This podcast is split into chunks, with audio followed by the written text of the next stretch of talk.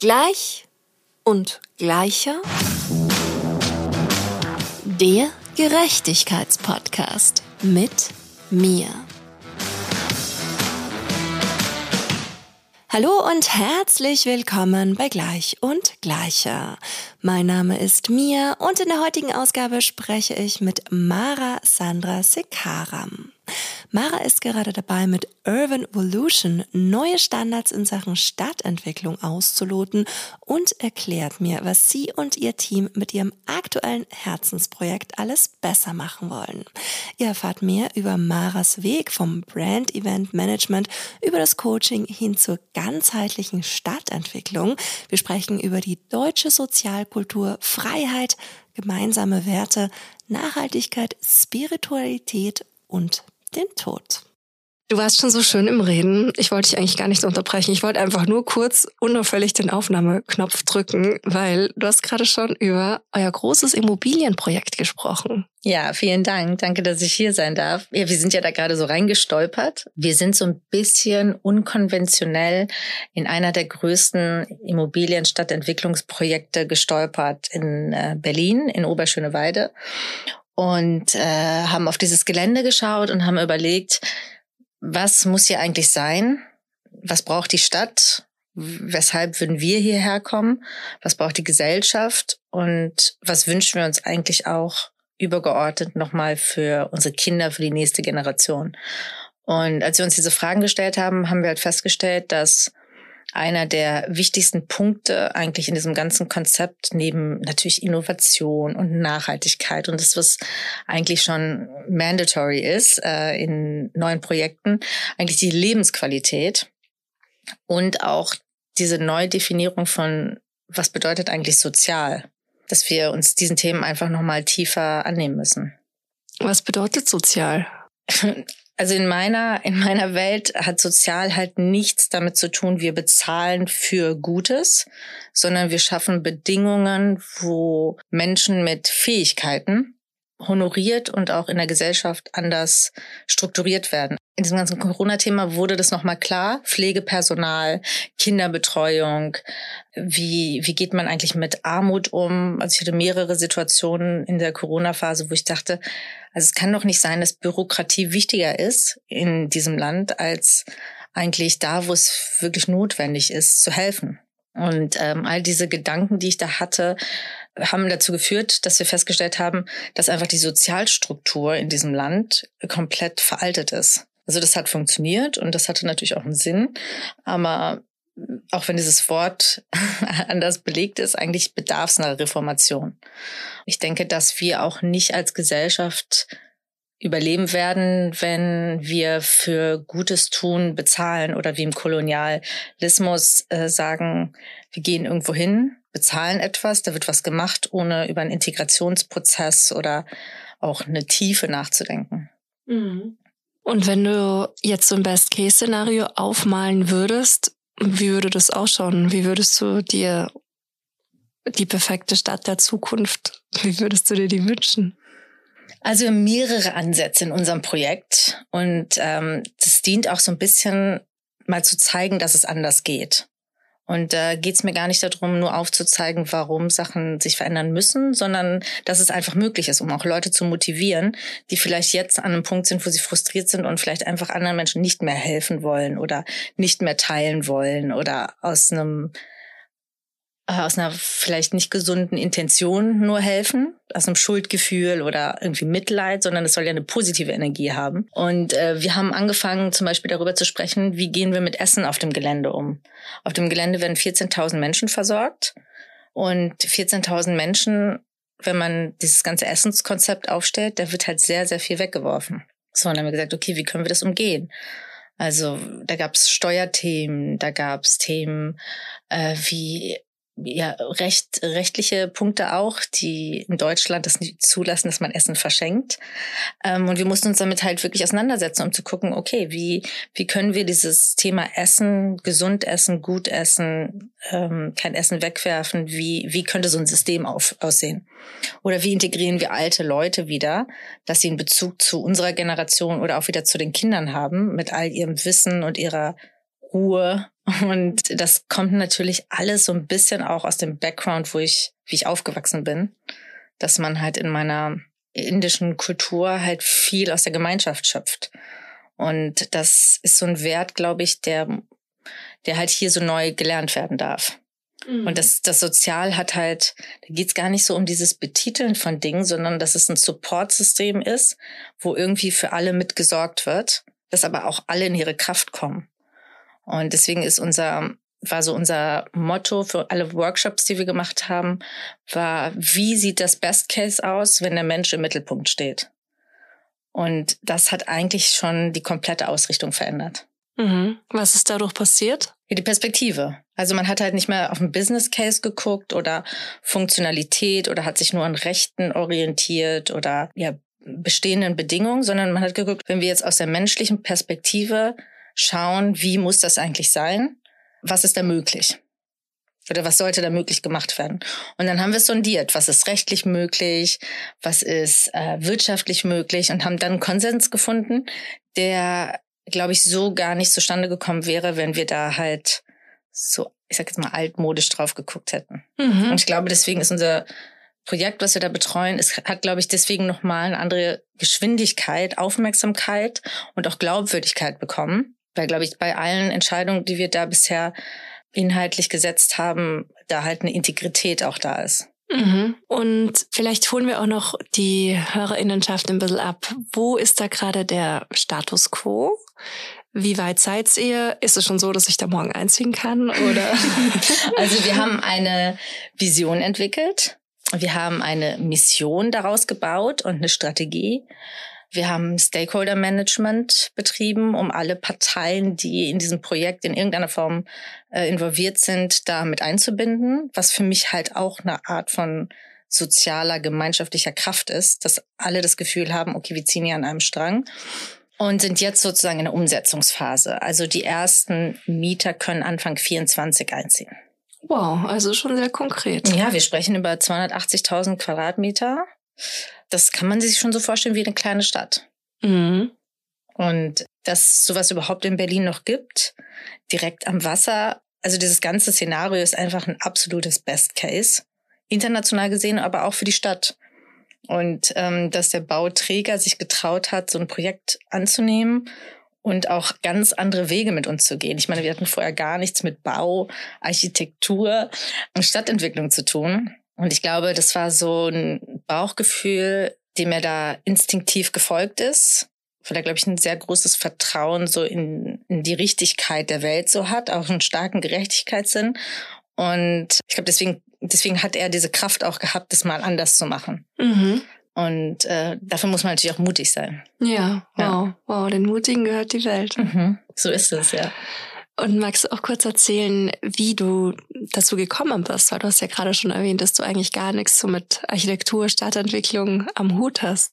Mein Background ist ursprünglich eigentlich ganz traditionell Event, Brand Management. Ich habe dann lange Coaching gemacht für Künstler, also Schauspieler, Musiker, auch viele Entrepreneurs, die was Neues, was anderes machen wollten. Und ähm, wie wir zu dem Projekt gekommen sind, hat eigentlich eine sehr, sehr, ist eigentlich eine sehr romantische Geschichte, weil ich habe den mutigen, ich, äh, der, der Robert heißt er, wir haben uns auf der Straße vor zwölf Jahren kennengelernt, weil unsere Hunde sich ja irgendwie schockverliebt haben. Und äh, dann haben wir gesagt, ja, wollen wir mal Kontakte austauschen. Und seitdem haben wir eigentlich so diese Hundebeziehung irgendwie gehabt. Dann haben wir parallel Kinder bekommen. Und irgendwie haben wir nie über Beruf oder was wir eigentlich so machen gesprochen, weil es eigentlich eine ganz andere Ebene hatte. Und irgendwann hat er gesagt, ja, ja, wir haben da so ein Gelände gekauft. Ihr seid doch gut vernetzt, wollte ich das mal anschauen. Ja, und dann haben wir uns das freundschaftlich angeschaut und standen auf dem Gelände und haben gedacht, was ist das denn hier? Also auch historisch von der Energie ähm, und haben dann die Entwürfe und Pläne gesehen vor der Pandemie. Und dann hatte ich halt, ja, ich glaube, nicht so bewusst den Call halt ehrlich zu sein und zu sagen, also das, was ihr hier plant, das ist, glaube ich, nicht das, was die Welt halt in der Zukunft braucht. Und ähm, ich glaube, wir würden es anders machen. Und dann hat er gesagt, ja, wie würdet ihr das denn machen? Und ich gesagt, na ja, also ich glaube, wir würden das ja anders aufstellen. Und dann hat er gesagt, dann schreibt es doch mal auf. Und so sind wir quasi von, wir, wir schauen uns ein Gelände an, wir haben eine eigene Vision und wir haben jemanden gefunden, der diese Vision teilt, ähm, sind wir da sozusagen da so reingefallen. Ja. Und am Ende hat natürlich das Gefühl überzeugt, ne? Also das Gefühl der Vision, die Kraft auch von beiden Parteien, glaube ich, es anders zu machen. Dann die Strategie, die dann bei allen Stakeholdern gegriffen hat, wo mhm. alle gesagt haben, das machen wir so. Ja. Wow. Und ja. wie fühlt sich das jetzt so heute, ein Jahr, bevor die ersten Menschen dort einziehen werden, für dich an? Es ist immer noch surreal. Also ich muss auch sagen, dass das Gefühl eigentlich, dass ich eigentlich immer so ins Gefühl komme, wenn ich eigentlich mit jemandem auf dem Gelände stehe und dann wird mir so klar, wie wahnsinnig eigentlich dieses ganze Projekt ist. Wie besonders auch äh, für mich ist, ich glaube, ich werde das erst richtig verstehen, wenn der erste Mieter sozusagen einzieht und ähm, ja, ich dann da sehe, okay, da passiert wirklich was. Also es ist halt auch ein sehr langwieriger Prozess in Berlin, bürokratisch irgendwas durchzukriegen. Ne? So. Also wir mhm. haben sehr viel Support, aber es ist trotzdem ja eine das ist so irgendwie so ein bisschen 3D-mäßig, ne? Das ist so ein Haus wird da gebaut und dann zieht da jemand ein und dann muss die Energie auch stimmen. Wir machen ein Konzept, wir suchen uns unsere Miete auch wirklich sehr genau aus. Ja, ich glaube, ich bin jetzt heute eher angekommen in so einer Grundgelassenheit. Also die letzten zwei Jahre waren wie ein Tornado, weil es war natürlich auch eine steile Lernkurve für mich als Quereinsteiger. Aber heute würde ich sagen, bin ich eher so gelassen und in einem Moment, wo ich sagen kann, auch so mit Vertrauen, dass das alles gut gelaufen ist und dass es auch gut laufen wird. Mhm. Ja. Okay, cool. Ja, ich glaube auch Vertrauen ist irrsinnig, irrsinnig wichtig, gerade in so einem Quereinstieg. Und normalerweise ist es ja genau andersrum, dass du in die Medienbranche als Quereinsteigerin reingehst und ja so es ja oft mit ähm, langem Background zu tun hat. Wie ist es geplant? Wie lange möchtest du Teil des Projekts bleiben? Sagst du so, das ist jetzt meine Lebensaufgabe, ich will da so lange wie möglich involviert bleiben oder ist es auch für dich irgendwann abgeschlossen? Hast du da schon eine Perspektive? Das ist eine sehr gute Frage, weil das ist auf jeden Fall ein Thema, mit dem ich mich seit zwei Monaten beschäftige. Mm, wie weit ich mich eigentlich involvieren möchte. Ich glaube ja so ein bisschen auch an Schicksal weil bei mir war das immer so im Leben, die Sachen sind irgendwie so gekommen, wie sie kommen sollten. In diesem Fall äh, denke ich, dass wir mit dieser Firma, die wir da aufgestellt haben, also es gibt halt einen Bauträger, eine Hochbaufirma und wir beraten sozusagen dieses Projekt. Ähm, haben wir, glaube ich, eine Firma aufgestellt, die eher weltweit hilft, neuen Projekten oder auch in Stadtentwicklung eine andere Perspektive auf die Prozesse zu werfen. Und ich glaube, das ist so unser, unser langfristiger Weg zu gucken, ob es eine Hotelkette ist, ob es ein Produkt ist, ob es ein neuer Stadtbezirk ist, da zu helfen, dass die Sachen halt besser greifen und sich entwickeln dürfen. Bei diesem Projekt ist es so, das ist ja wie so ein Kind. Ich glaube, ich bin an dem Punkt, dass ich so weiß, okay, wir haben jetzt alles reingesteckt und es wird jetzt wachsen und da muss man mitgehen und aufpassen und das natürlich auch unterstützen. Aber ich habe nicht mehr das Gefühl, dass es mich ganz dringend braucht. Okay. Ja. Ich glaube, das ist jetzt ein guter Tribe drumherum, der das Kind mit mitnimmt auf die Reise, ja. Ah ja, schön, ja. schön. Und der Plan ist dann wirklich auch quasi, das weltweit und in anderen, an anderen Orten sozusagen da beratend zur ja. Seite zu stehen. Ja, also die Städte sprießen jetzt gerade und Riesenbauprojekte und ich denke, dass es gibt sehr viele Menschen, die das machen in der Größenordnung gibt es sehr wenig, die das machen. Und ich glaube, dass wir damit einfach auch so eine neue Benchmark äh, setzen, das weg von dem traditionellen kapitalistischen Vorgehen man gemeinschaftlicher und gesellschaftswohltuender mhm. sich äh, ja die Themenbereiche anguckt. Mhm. So. Und was ist so deine Hoffnung? Ist es die Strahlkraft am Ende auch, dass sich das so ein bisschen in unserer ganzen Gesellschaft etabliert? Was ist so der, der ganz tief verwurzelte Purpose dahinter? Der Purpose ist, glaube ich, Motivation. Also gibt's, geht nicht, gibt's nicht. Ist so total mein Motto. Ist natürlich auch anstrengend. Also ich habe sehr oft in diesem ganzen Verfahren gehört, hä, wie habt ihr das denn hinbekommen? Wie geht das denn? Das verstehe ich nicht. Ja, wir sind daran gescheitert, wir haben das nicht geschafft. Und äh, natürlich ist auch immer Timing. Ich denke, wir kommen eigentlich alle ursprünglich, also alle Gründer sozusagen der Firma sind, kommen aus dem Management und aus dem Coaching-Bereich. Und ähm, ich denke, dass wir da was mitbringen, um äh, Projekte oder Leute, die Visionen haben, so zu backuppen, dass sie es dann auch wirklich durchziehen können. Und ich denke, es ist meine, meine Hauptpurpose ist eigentlich diese Motivation, dass jeder sich traut zu sagen, wir machen es anders, geht doch. Oder guck mal, die haben es auch anders gemacht. Mm, okay, ja. also auch total empowernd am Ende. Mhm. Auf jeden Fall, ja.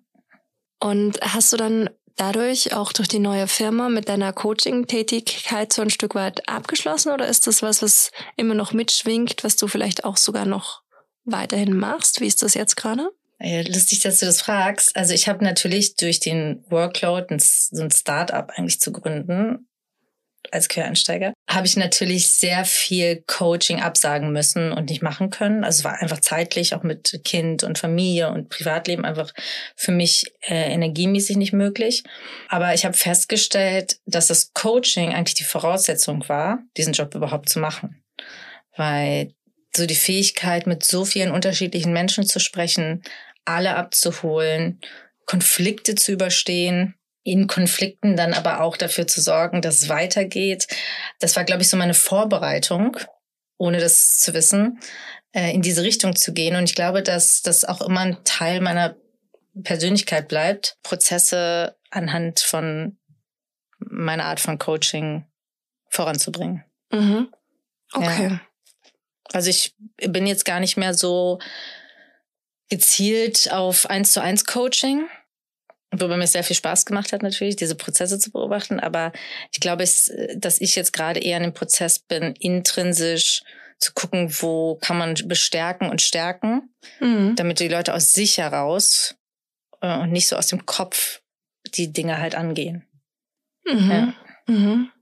Schön, also mehr so dieses auch nach innen reinhören und nicht so mhm. dieses mehr agieren und nicht reagieren. Weiß man ja eigentlich auch selber aus eigenen Erfahrungen, dass wenn man so aus dem Herzen Dinge macht oder aus einer sehr intrinsischen Motivation, dass alles einfacher ist, als wenn man sich einen Plan setzt und versucht, diesen Plan zu erfüllen, weil man das dann halt einfach nicht mit dem ganzen Körper macht. Ne? Man macht es halt nur mit dem Kopf. Mhm. Und, ähm, und ich denke, dass ich da auch in den letzten Jahren sehr viel durch meine Klienten gelernt habe, was so Burnout, Depression und so betrifft, dass, dass, es, dass ich da einfach nicht zurückgehe und lieber den Leuten halt, ja, wie gesagt, zuspreche. Mhm. Da so eine eigene Energie aufzubringen, die einen dann sowieso irgendwie durchs Leben trägt.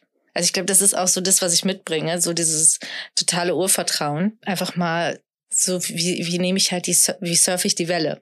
Mhm. Mhm. Das hat ja nichts mit dem Kopf zu tun. Du musst ja genau in dem Moment auf das Gefühl, auf das Brett, auf das Wasser, das muss halt alles irgendwie miteinander harmonieren.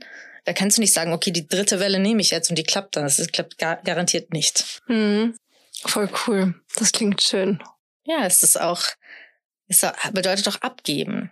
Verantwortung abgeben. Ne? Also das ist so in diesem Vertrauen zu sein, bedeutet eigentlich die ganze Zeit zu sagen, okay, ich mach das jetzt, ich nehme das jetzt an, ich gehe da jetzt durch, ich kann das oder wir können das.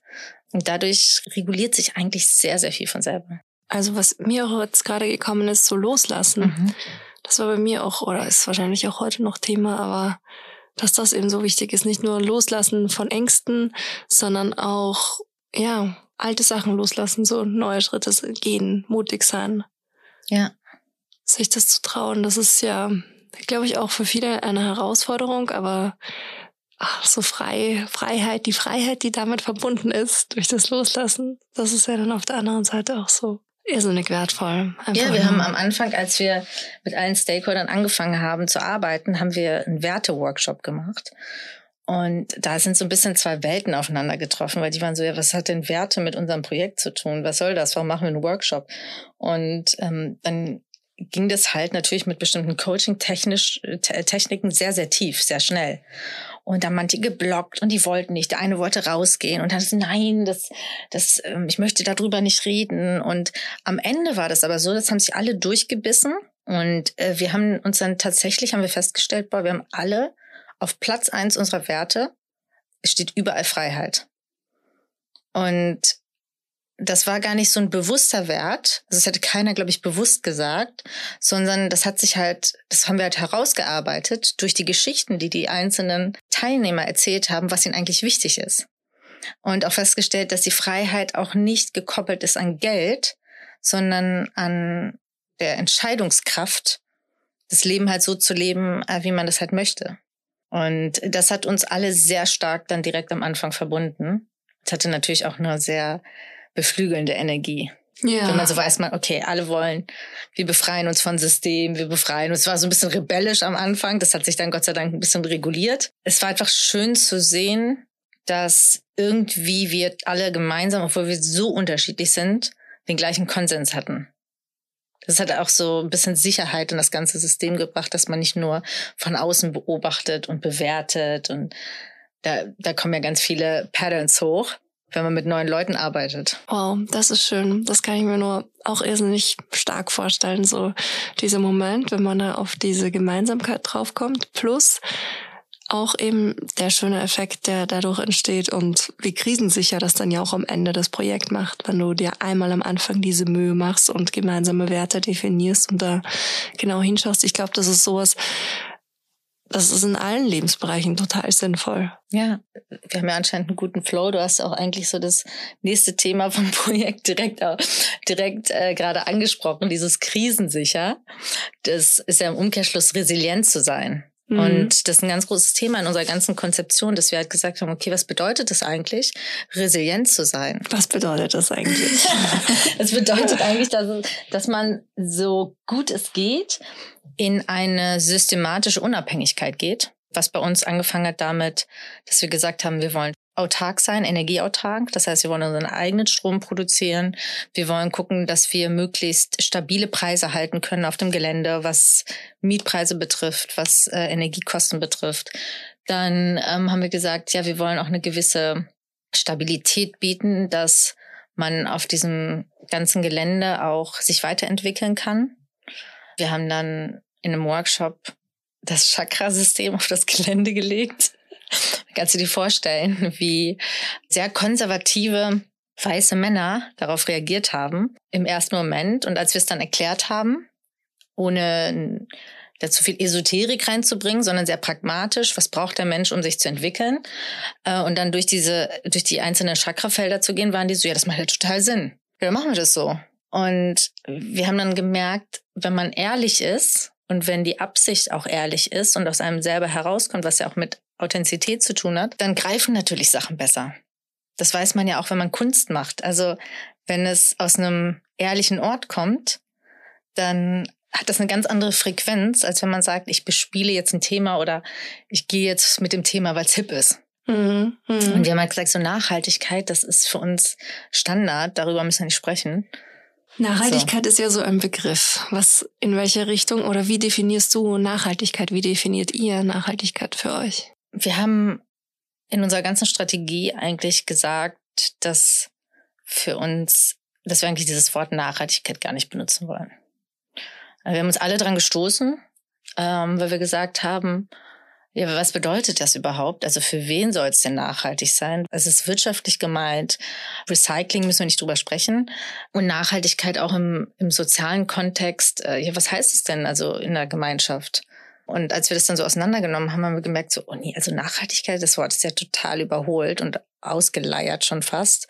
Das hat in unserem Konzept ist es was, was Voraussetzung ist, natürlich. Auch bei den Mietern, die zu uns kommen, dass sie so ein Grundverständnis für das Thema haben. Aber am Ende äh, geht es darum, dass wir die Ressourcen halt richtig verteilen und sinnvoll verteilen und nicht um eine Optimierung von einem Produktzweig. Ja, das, wird, das war dieses Essensthema. Mhm, mh. okay. Wie, wie können wir das managen? Mhm. Und wie ist es jetzt aktuell? Ist schon die Phase, wo Menschen ihre Interessen bekunden können, um einzuziehen von mietenden Seite? Oder? Ja, es ist sehr interessant. Wir hatten dieses Chakrasystem, von dem wir ausgegangen sind, da hatten wir natürlich schon so eine Vision, warum wir das gemacht haben, warum wir diese Themenbereiche abbilden wollten. Und zwischendurch in dem Prozess war es dann so, dass, ich weiß gar nicht, ob es der Controller war, aber irgendjemand gesagt hat, wir können uns nicht so versteifen. damit vergraulen wir uns vielleicht potenzielle Mieter. Wir haben dann gesagt, hm, kann sein, wissen wir nicht. Kann, vielleicht behalten wir das als internen Prozess und gehen damit nicht so raus und zwingen die Leute dann in diese Häuser zu ziehen. Jetzt am Ende stellt sich aber heraus, dass genau das, was wir eigentlich am Anfang konzeptioniert haben, gerade eintrifft. Ohne dass wir das jetzt kommuniziert haben nach außen oder gesteuert haben. Das ist für mich eigentlich wieder so ein Proof of Concept. So, wenn du deine Intention setzt und die aus dem richtigen Ort kommt, dann musst du gar nicht so viel erklären. Da musst du auch nicht dich rechtfertigen oder du hast ein Bild, du hast eine Energie, du hast, du ziehst dann ja sowieso das an, was du brauchst. Mhm. So. Und äh, das ist tatsächlich der Fall. Also wir haben sehr, sehr viel Bildungsthemen unterschiedlich. Also von der Musikhochschule über eine pädagogische Hochschule. Wir haben Startups da, die sich mit, ich mag dieses Wort nicht so, aber innovativen Themen beschäftigen, die auch ein bisschen anders denken. Äh, sehr viele Themen, die sozial auch nochmal anders wiedergeben. Gerade im Bereich Senioren und Kinderbetreuung. Einer der größten Themen ist eigentlich das Urban Farming wo wir sagen, okay, wie, wie viel schaffen wir vom Gelände selber zu versorgen? Wie sieht es aus? Mit einem Vertical Farming System? Was sind die größten Systeme, die es gibt? Um natürlich das Gelände resilienter zu machen. Ah, Wahnsinn, ja. Wahnsinn. Und was ist da jetzt so aktuell der Stand der Dinge, was das Vertical Farming betrifft? Wir können alles selber produzieren, was grünblättrig ist, Beeren geht, Kohlenhydrate und natürlich Fleisch und Fisch machen wir nicht. Okay. Ja. Wahnsinn. Also man könnte sich bei euch komplett pflanzlich ernähren. Pflanzlich kann man sich ernähren, ja. Voll gut. Ja, also ich glaube auch, dass in dem Moment, also wir fangen jetzt erst an zu bauen, dass dann auch technologisch natürlich nochmal ein Riesensprung kommt. Ich glaube auch, sobald die zellbasierten tierischen Produkte am Markt sind, dann ist das ja auch was, was total ja. leicht zu reproduzieren ist. Ja. Spannend. Wow. Ja, aber es ist, wie gesagt, das ist ein Baukastensystem, es ist äh, ein Prototyp. Es ist auch ein Raum, wo viele Menschen Dinge auch ausprobieren können, um zu sagen, okay, wir haben das hier jetzt auf 14.000 Menschen getestet. Das ist eigentlich wie so ein laufendes Testverfahren. Und wie könnte das denn eigentlich in der Zukunft aussehen? Mhm. Wir orientieren uns eigentlich an allem, was jetzt gebraucht wird. Mhm. Also was glauben wir, was es jetzt braucht, damit man ein harmonisches Zusammensein von 14.000 Menschen koordinieren kann? Also diese Zahl ist immer noch für mich total utopisch. Ja, was, was, was brauchst, ne? Also wir haben bei der ganzen Strategie auch echte Menschen befragt. Das hört sich jetzt vielleicht ein bisschen merkwürdig an, aber wir haben festgestellt, wenn man nur im intellektuellen Bereich nach Antworten sucht oder im wissenschaftlichen Bereich, dann kommt man irgendwann an eine Grenze, die halt nicht praktikabel ist. Das in der Theorie hört sich das gut an, das macht auch total Sinn. Aber dann in dem Moment, wo man in die Umsetzung geht, merkt man so, äh, ach so, nee, das, das fühlt sich ja überhaupt nicht gut an oder das macht ja dann doch keinen Sinn finanziell. Und deswegen haben wir dann halt so Echtzeitmenschen, nennen wir das dann, gefragt, wie Kindergärtner, wie Lehrer, wie ähm, Außengelände-Designer, die, wo wir gesagt haben, okay, wie fühlt sich das an? Wo ist der schönste Park für dich auf der Welt? Oder was ist der perfekte Kindergarten? Und so haben wir eigentlich, ich würde sagen, Wissen mit Analysen kombiniert, um dann so Konzepte zu finden und daraufhin dann natürlich Partnerschaften, um diese Konzepte halt auf dem Gelände umzusetzen. Mhm. Ja. Wow, voll gut. Also auch wirklich so eine sehr fundierte, ich wollte jetzt Marktanalyse sagen, aber. Doch, ist es. Ja, ja. Okay. Also, also unsere Konzepte sehen auch alle so aus. Was gibt's in der Welt? Was gibt's in Deutschland? Was braucht es, um es zu reformieren? Welche Ressourcen müssen dafür anders strukturiert oder gemanagt werden? Und das einer der Schmerzpunkte war halt immer, wieso verdienen Erzieher so wenig? Warum gibt es schlechtes Essen im Pflegebereich für ältere Menschen oder Krankenhaus oder äh, warum ist es ein Privileg, Bioessen zu haben? Man muss halt in der Analyse und ich glaube, so tief gehen einfach sehr, sehr viele Projekte nicht. Man muss sich halt diese Pain Points angucken. Und nur im Schmerz, und das wissen wir ja auch alle aus unseren eigenen Erfahrungen, es ist leider so, erst wenn es richtig weh tut, verändert man halt Sachen. Mhm. Und wenn man sich aber damit nicht auseinandersetzt, dann macht man eigentlich das alles mit einem schönen neuen Make-up. Aber mhm. man, man verändert nichts am Fundament. Mhm. Und deswegen glaube ich, dass unsere Vorgehensweise, auch wenn sie sehr aufwendig ist und auch Haare sträubt manchmal. Wenn man emotional ist, dann bewegt einen sowas ja auch ganz anders. Glaube ich, dass das jetzt aktuell gerade, glaube ich, die richtige Vorgehensweise ist. Hm, ja, das glaube ich auch. Und das, was du gerade beschrieben hast, dieser Prozess, das ist ja fürs Projekt irrsinnig wertvoll.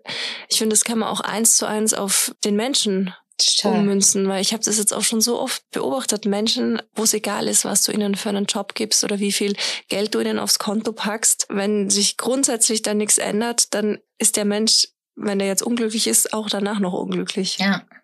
Wir haben auch natürlich sehr, sehr schwierige oder diverse Diskussionen äh, zu Themen, um nochmal auf dieses Thema sozial zurückzukommen. Wir haben halt gesagt, in unserem Wertesystem, du befreist halt einen Menschen nicht davon, äh, in seine eigene Kraft zu kommen oder in die Eigenverantwortung zu kommen, wenn du dem halt die ganze Zeit eine Comfortzone gibst. Da wurde natürlich ganz oft auch unser Sozialsystem angesprochen, ähm, wo wir gesagt haben, hilft man den Leuten wirklich, wenn man sagt, wir backuppen dich nicht nur im Notfall, sondern Grundgehalt, äh, Grundeinkommen oder so? Bedingungsloses Grundeinkommen? Genau. Hilft man da dem Menschen oder hilft man dem dann nicht? Dann gibt's natürlich auch tolle Beispiele, wo man sagt, okay, wenn man jemandem die Existenzangst nimmt, dann kann er sein Potenzial viel besser entfalten. Und man muss es ja immer im Kontext sehen. Ne? Also das ist, man kann halt nichts verallgemeinern. Und wir haben halt gesagt, wenn man sich anguckt, dass in Burma mit die glücklichsten Menschen leben, wie geht das eigentlich? Und der hat sich halt darauf fokussiert, dass alles, was die Gesellschaft trägt, einfach anzuheben. Dazu gehören halt alle Menschen, die einen sozialen Input geben in die Gemeinschaft. Und die müssen sich halt gut fühlen. Das bringt halt nicht, wenn man oben halt noch mehr rein, reinkippt.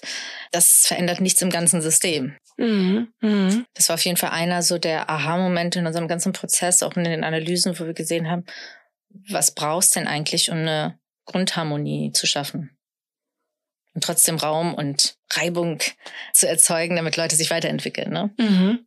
Wow, spannend, ja. spannend. Und welche Rolle spielt die Kultur in eurem Kosmos? Mm, was ist denn für dich Kultur? Also so kulturelle Einrichtungen, wo einfach Raum für Kultur, wo Konzerte stattfinden, wo es Lesungen gibt. Ist das mitgedacht oder? Ja. Ja? Also wir haben die wildesten Ideen natürlich gehabt.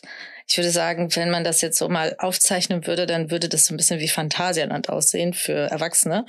Aber wir haben es dann relativ gut runterbrechen können, dass wir gesagt haben, dass Kultur erreichbar sein muss dass es halt nicht nur intellektuell ist, dass Kultur auch generationsübergreifend ist und auch immer mit dem Aspekt, dass man was lernt oder inspiriert wird, dass dann Bereicherung auch stattfindet und dass es fängt halt an von Kunst über Workshops, über Konzerte, über einen sehr schönen Außenbereich, wo man äh, Sachen erleben kann über Austauschräumlichkeiten, wo Events stattfinden können. Wir wünschen uns, wir haben aber noch keinen passenden Partner gefunden, eine öffentliche Bücherei.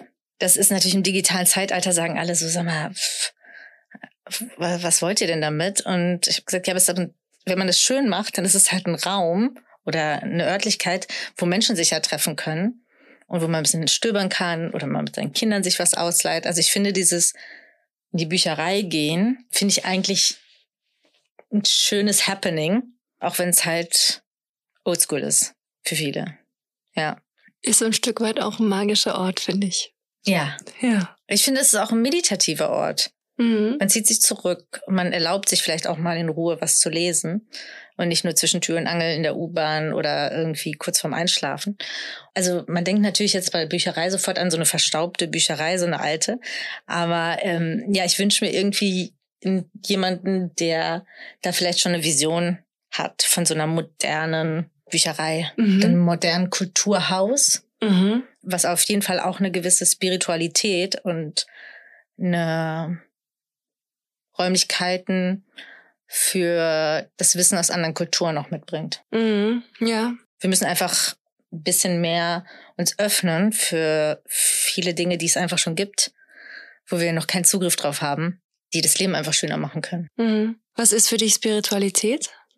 Für mich ist Spiritualität eigentlich eine Lebenshaltung, die sehr gebunden ist an das Thema Vertrauen und Offenheit und Ja, dass es einfach ein bisschen mehr gibt, als wir wissen oder glauben zu wissen, was verbunden ist nach außen mit einer gewissen bedingungslosen Liebe ins Außen.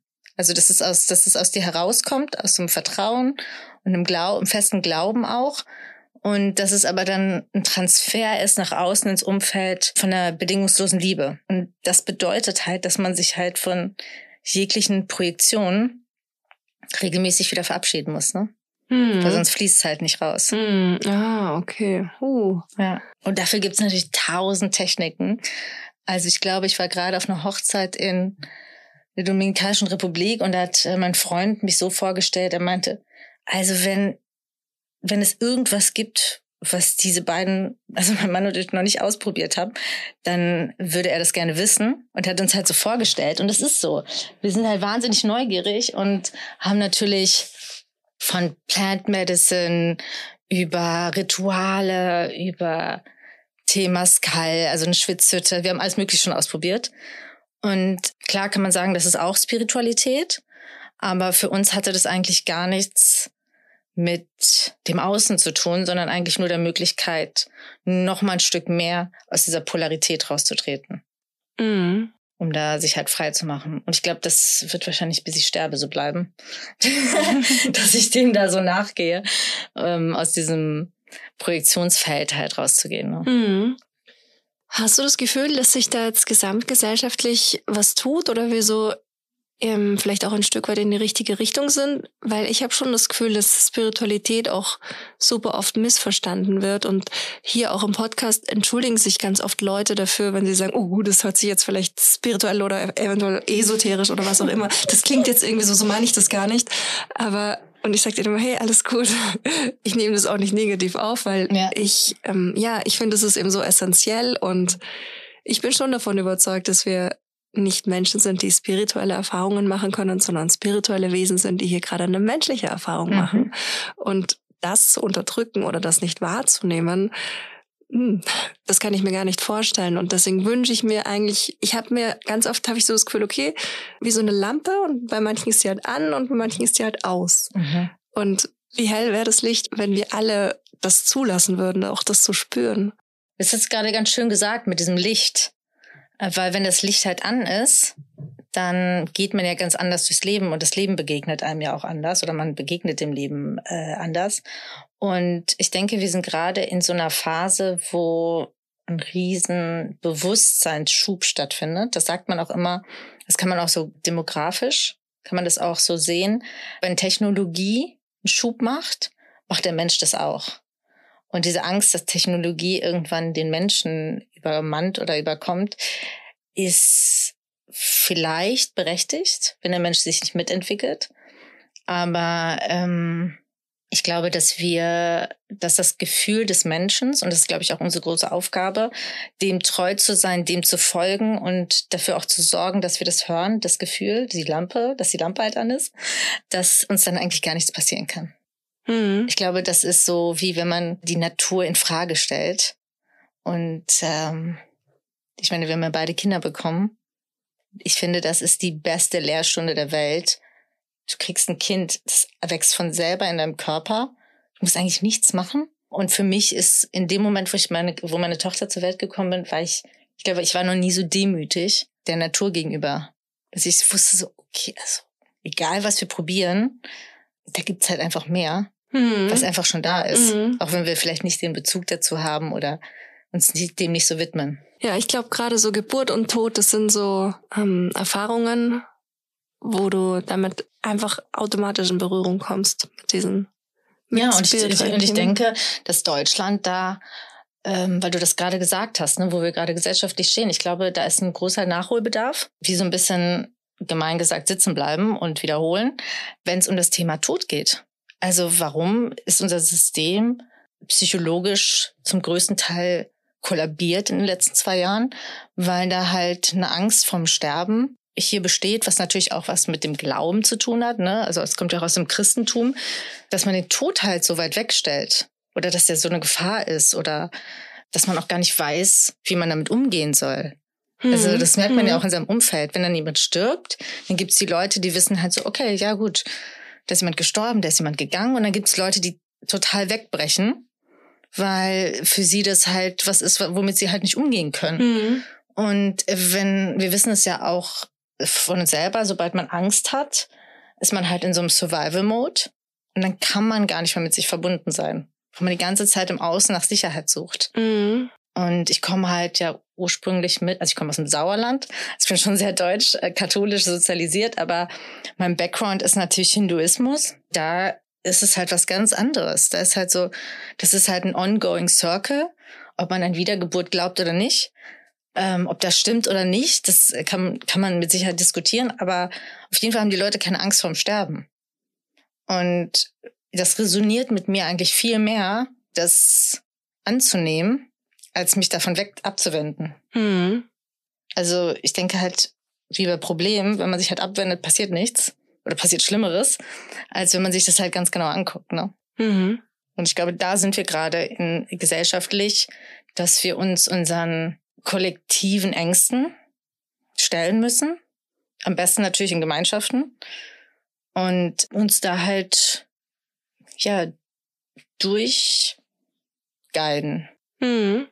So. Mhm, voll, voll. Es ist vielleicht okay, Angst zu haben, aber das Leben ist halt, fängt halt an und es geht auch zu Ende. Das, das kann man nicht diskutieren. Ja, und ich finde gerade so, was du sagst, die Gemeinschaft ist irrsinnig wichtig, weil ich hatte wirklich, das kann ich jetzt so offen sagen, also ich hatte 20 Jahre lang einen Hund und ich hatte, glaube ich, 15 Jahre davor einfach Angst, dass er stirbt. Und das habe ich immer geträumt, das war meine größte Angst und diese Todesangst, dass er stirbt. Und klar, es ist klar, du hast dann einen Hund und der wird, mit dem wirst du nicht gemeinsam ins Grab steigen, mhm. so. Das war klar und Jetzt ist er vor einem Jahr gestorben. Und erst heute habe ich mir so gedacht, ich kann, also das hat mich so viel gelehrt, auch, also erstmal dieser Sterbeprozess, ja, weil es eine aktive Sterbebegleitung war und dann ein natürlicher Tod, das mal mitzuerleben, dass überhaupt, du weißt ja gar nicht, wie sowas funktioniert, so. Also es ist ja nicht so letzter Atemzug, tschüss, ciao, sondern so, das ist ja ein Prozess durchaus oder kann das oft sein. Und dann aber auf der anderen Seite auch, ich weiß nicht, ob es dieses, manchmal war ich selbst über mich verwundert, dass ich so diese tiefe Trauer, die ich von mir erwartet habe und die ich glaube ich mein ganzes Umfeld auch von mir erwartet hat, die habe ich so nicht empfunden, mhm. weil ich ihn halt noch so stark spüre und weil wir als Familie auch noch ihn so mit einbeziehen. Der ist immer da. Mhm. Und ich dem nur an dem größeren, dem habe ich das auch so erklärt, so der Merlin, der ist nicht, der hat einfach nur seinen sein, sein Körper abgestreift. So, der ist jetzt, seine Energie ist nach wie vor noch hier. Und immer, wenn mich auch irgendwie mal so ein bisschen was von einer Trauer überkommen hat, hat dann Noah so gesagt, Mama, warum bist du traurig? Der Merlin ist doch eh da. Schau mal, der Merlin sitzt da. Und dadurch, dass wir ihn alle so spüren und dass er so präsent ist, ist er halt wirklich da. Und dann habe ich mich erst heute wieder gefragt, so, auch wenn ich Fotos anschaue, dann erinnere ich mich dran und dann sage ich, okay, ich vermisse deine irdische Hülle, mhm. aber ich spüre dich ja, du bist da und ich, ich spüre es einfach so stark und dadurch, dass wir das halt alle als Familie so spüren, habe ich überhaupt keine Zweifel dran, dass er halt da ist noch und dass er uns jetzt halt auf einer anderen Ebene begleitet. Und jetzt bin ich auch davon überzeugt, warum sollte das nur so bei meinem Hund sein? Ja. Es wird auch irgendwann bei geliebten Menschen, die gehen, so sein. Ja, mein Hund ist auch 2000 21 im November ganz plötzlich gestorben. Und das war so innerhalb von fünf Stunden, hat er so abgebaut, hat sie so abgebaut. Und ich hatte, ich habe dann so instinktiv, mein Mann wollte sie ins Krankenhaus bringen, aber ich wusste, es ist einfach vorbei. Es ist vorbei. Und wir haben dann nochmal gesprochen und er meinte so, nee, weißt du was, ich, nee, ich fahre jetzt ins Krankenhaus. Von mir innerlich war ganz klar das Bild so, nee, es ist jetzt einfach vorbei. Und er, für ihn ging das natürlich alles ein bisschen schnell. Und dann hat sie das gehört, dass wir gesagt, dass er gesagt hat, ich fahre jetzt ins Krankenhaus. Zwei Minuten. Die saßen vor ihr. Die ist einfach mit uns zusammen gestorben. Und das war für mich, so wie du auch gerade gesagt hast, einer der bedeutendsten Momente, zu sehen, wie weit ich eigentlich selber in meinem Prozess bin, was Tod, Trauer, Akzeptanz auch, ne, von wie das Leben halt einfach ist und dass es auch irgendwann einfach zu Ende ist, wie weit ich da eigentlich war. Also ich habe natürlich getrauert. Ich muss es dann am nächsten Morgen meiner Tochter sagen, die das viel besser verstoffwechselt hat als wir beide eigentlich. Und ich finde auch, das hat was super Magisches. In diesem Moment, wo, ich sag mal, Körper, wie du es gesagt hast, ein Körper uns verlässt, äh, denkt man ja irgendwie, da ist was weg. Aber eigentlich ist es noch da, aber man widmet sich dem gar nicht so, weil man so über dieses Physische nachdenkt.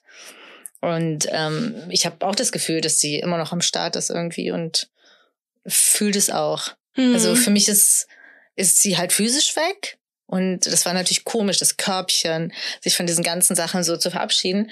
Aber am Ende ist es, ist es, hat sie uns halt super supportet. Und sie war der Grund, wie, wie, weshalb wir bei diesem Projekt gelandet sind. Und äh, sie ist tatsächlich einen Tag nach Vertragsabschluss gestorben. Wirklich? Ja. Und wir waren so ein bisschen so, vielleicht war auch so, dass ihr Job, hm. uns da hinzuführen, hm. uns diesen ganzen Prozess über zu begleiten. Und dann halt, wo sie gesagt hat, okay, jetzt sind die set, das steht alles, ich habe meinen Job irgendwie gemacht und jetzt kann ich auch gehen. Mhm. Weil es gab keinen physischen Grund eigentlich, warum die dann gestorben war. Die war halt zehn Jahre total gesund. Mhm, mh. Und äh, auch die Ärztin meinte so, boah, das habe ich ja gar nicht kommen sehen. Wir dachten alle, die ist halt erkältet. Mhm. Und dann war natürlich auch die Diskussion, wollen wir jetzt noch mal gucken, warum sie gestorben ist? Und wie so, nee, die ist jetzt einfach gestorben.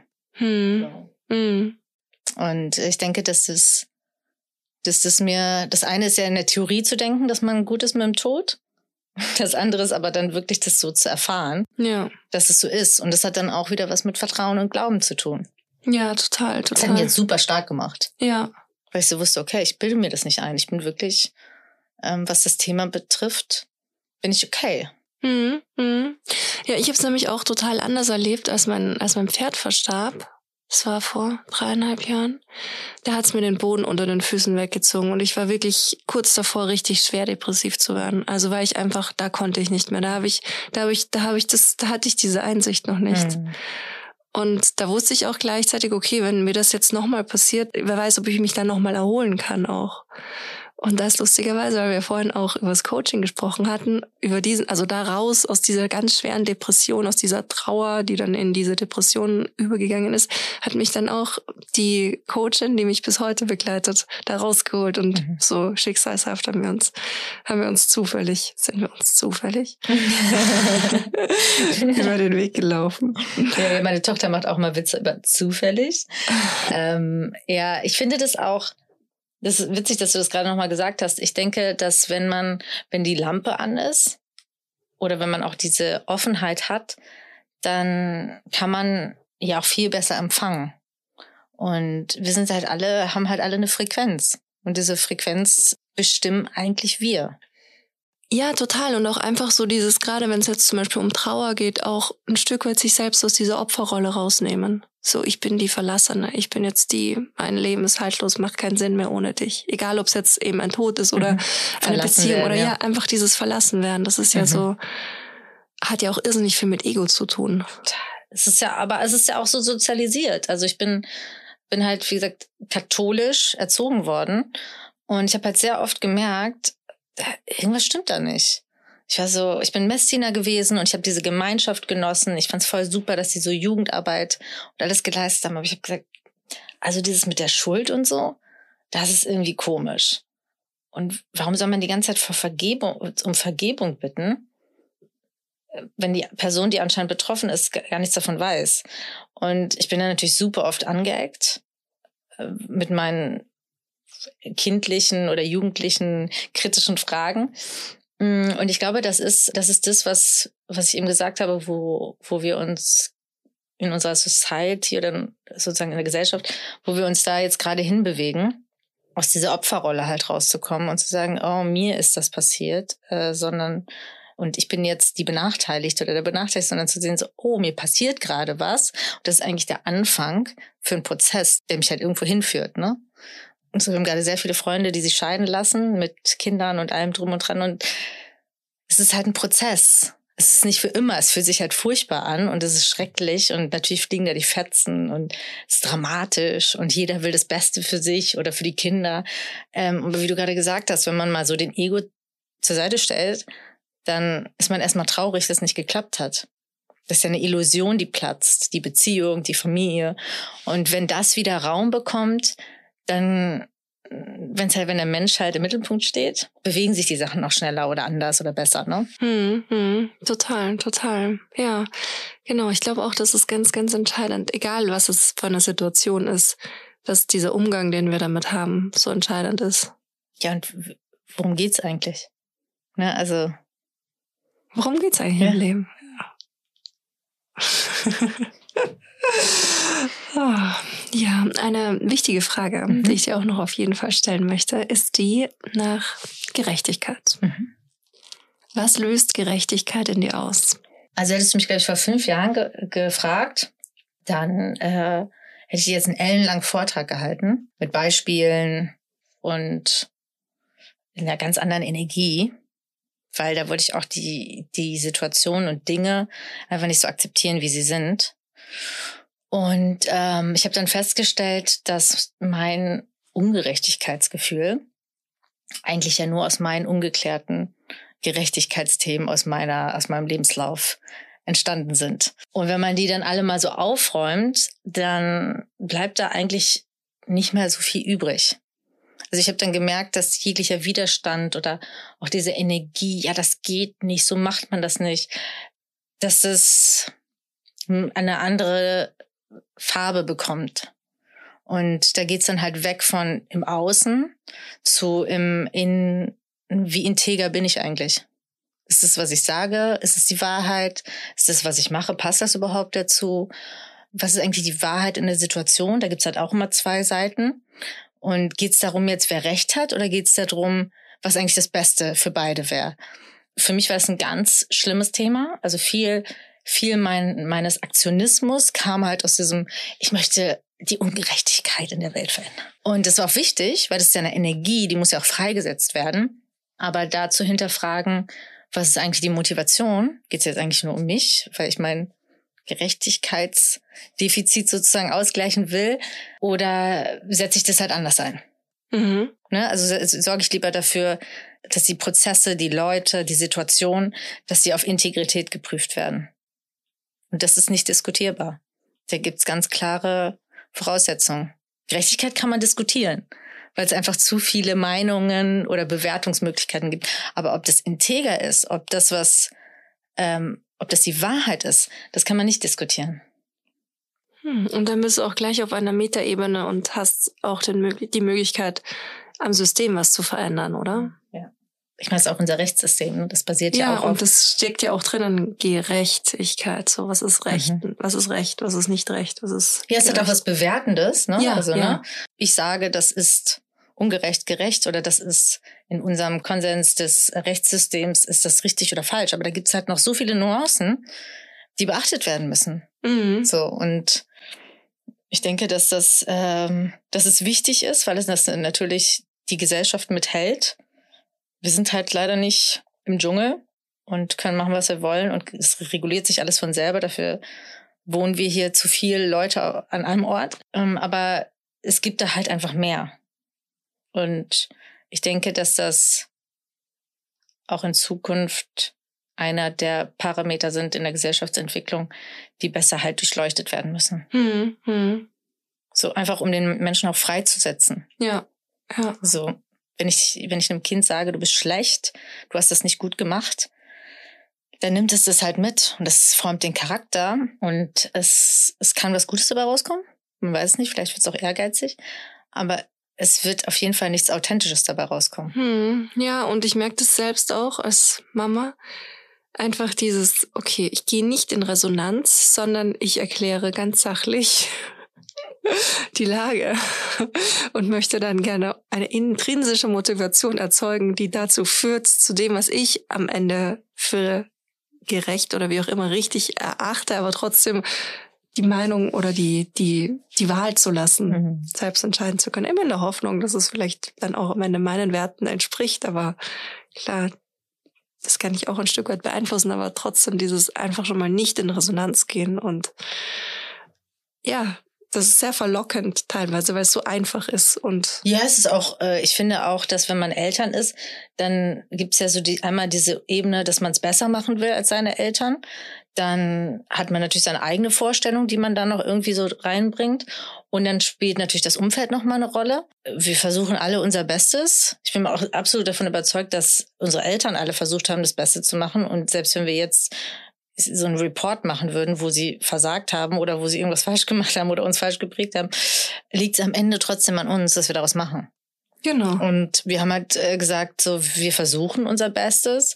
Wir können einfach bestimmte Sachen gar nicht so machen, weil sie muss halt auch ihre eigenen Erfahrungen machen. Und um uns so ein bisschen von diesem Absolutismus auch frei zu machen, super Eltern zu sein, haben wir gesagt, wir legen einfach ein bisschen Geld zur Seite für Therapie oder psychedelische Erfahrungen und Reisen. So, ne, dann kann sie damit dann unsere Macken wieder ausbügeln. Die Absolution. Ja. cool, die Spaß macht auch noch. Schön. Stairway to Equality. Deine Steps zu mehr Gleichberechtigung. Bei so ähm, Dingen, die Spaß machen oder Dingen, die wir machen können, umsetzen können. Das ist das Stichwort für die Kategorie, die es hier in diesem Podcast gibt. Denn es gibt einen Stairway to Equality. Und da frage ich alle meine wunderbaren GesprächspartnerInnen, was denn so Schritte sind, die die Menschen da draußen gehen können, um für mehr Gerechtigkeit in ihrem direkten Umfeld zu sorgen? Uh, das ist eine super Frage. Also ich glaube, so Step eins ist erstmal seine eigene Motivation zu überprüfen. Will man da irgendwem was überstülpen? Oder will man einfach nur da was ausleben, was gar nichts mit einem selber zu tun hat. Für mich ist da so das beste Beispiel dieses Kolonialdenken. Wir gehen nach Afrika, bauen eine Schule oh, wo Kinder zur Schule gehen können und dann ziehen wir uns da raus, haben ja die Schule gebaut, aber eigentlich interessiert uns nicht, was da unterrichtet wird, geschweige denn, wie man eigentlich den Prozess der Kinder in irgendeiner Form positiv beeinflussen kann, außer Fußballer, die gebrandet sind, dahin zu bringen. Das hat halt für mich gar nichts mit Gerechtigkeit zu tun. Das ist für mich halt so moderner Kolonialismus. Gerechtigkeit, die Steps sind erstmal nach innen gucken und nach außen sauber kommunizieren.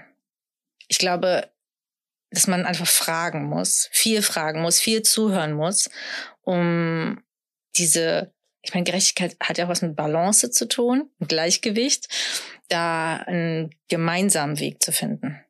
Eine Naturkatastrophe, ein Tod, wenn dann jemand sagt, oh, das ist ja so ungerecht, dass das denen passiert oder ihr passiert oder dem passiert, das ist für mich sehr, sehr schwierig, weil damit spricht man den Menschen, denen eigentlich die Erfahrung ab. Das ist für mich halt auch top-down. Hm. Ich stelle mich über dich. Hm. Ich glaube, wir, wir können, um Gerechtigkeit wirklich integer zu leben, muss man den Menschen einfach ihre Erfahrungen zumuten und die natürlich unterstützen, aber halt unterstützen, so wie sie es brauchen und nicht wie man glaubt, wie sie es brauchen. Hm, hm, ja. hm. Und das ist dann auch gleichzeitig wieder dieser vielleicht im ersten Schritt etwas schwierigere Weg, der ja, dann aber unbequem, super unbequem. Ja, ja ja, der also, dann aber im Endeffekt, da ist ja das euer Projekt der Stadtentwicklung auch das beste Beispiel, wo sich der Kreis jetzt auch wieder schließt, wie wichtig das ist, da so gemeinsame Werte zu definieren, eben dem Gegenüber zuzuhören und dann daraus einfach Handlungen zu ziehen. Und dann am Ende bin ich ganz fest davon überzeugt, auch zu einem erfüllteren Miteinander zu kommen. Ich glaube, ich habe noch nie in meinem Leben so oft gesagt, ich weiß es nicht, sag du es mir weil ich bin ja eigentlich in einer anderen Position sonst immer gewesen, dass ich es wusste und die andere Person mich gefragt hat. Das war eine total schwierige am Anfang, aber schöne Erfahrung, mir offen ganz anders zuzuhören. Also halt so, nicht nur zu senden, sondern halt so zu empfangen. Hm. Sagen hm. so, was ist denn für dich der schönste Kindergarten?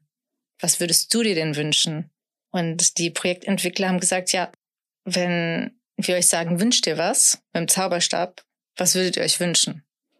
Und irgendwie habe hab ich so daraus genommen, das ist eigentlich die Frage, die sich jeder stellen sollte für sein eigenes Leben, um überhaupt mal bestimmte Horizonte zu erweitern und nicht nur in der Realität das zu bespielen, was da ist. Ja, voll, voll. Das ist auch mein Lieblingsgedanke beim Einschlafen was ist mein Best-Case-Szenario, was wünsche ich mir gerade am allermeisten. Und dann, wenn ich, bevor ich einschlafe, diesen Gedanken auch noch habe, hoffentlich, versuche ich den zu visualisieren. Das ist super schön. Ja, ist auch eine ganz andere Energie. Ja, du stehst dann anders auf. Es hat auch nichts mit Illusion zu tun. Oder manche sagen auch so, ja, was soll das denn? Dann träumt man von irgendwelchen Sachen und ist hinterher enttäuscht, wenn das nicht klappt. Ja, aber man nimmt sich die Chance, überhaupt außerhalb des Tellerrandes Dinge zu erfahren oder zu erleben oder auch äh, sich zu wünschen. Ja, und das sind ja genug andere Menschen schon gute Beispiele, dass alles, was du erträumen kannst, das kannst du auch realisieren. So, das ist dann halt der erste Schritt, der Traum, der Plan, die Wirklichkeit. so einfach ist das. Ja, es ist tatsächlich sehr einfach. Wir haben es halt nicht, es, es ist ja nicht ein Bestandteil in, den, in unserem Bildungssystem, so vorzugehen. Ja. Und das ist okay. Ähm, aber es ist auch schön, das wieder zu lernen. Ja, total, total. Schön. Liebe Mara, wir sind tatsächlich schon am Ende von unserem Gespräch angelangt. Ich danke dir. Es hat sehr viel Spaß gemacht. Äh, wir sind ja durch sehr viele Themen gesprungen und aber ich fand ich fand es besonders schön, dass du eigentlich immer schon in deiner Frage schon das nächste Thema wusstest, worauf ich eigentlich hinaus wollte. Und das macht ja auch einen guten Podcast aus, dass man irgendwie einen guten Flow hat. Ja, total. Also bei mir war es andersrum genauso. Wenn ich Themen hatte, dann hast du die angesprochen und so. Es hat sich, ja, es hat gut geflowt auf jeden Schön. Fall. Hat sehr großen Spaß gemacht. Vielen, vielen Dank. Danke dir. Vielen herzlichen Dank fürs Zuhören. Das war Gleich und Gleicher. Der Gerechtigkeitspodcast mit mir. Damit ihr auch in Zukunft keine Folge mehr verpasst, abonniert den Podcast und folgt mir auf Instagram.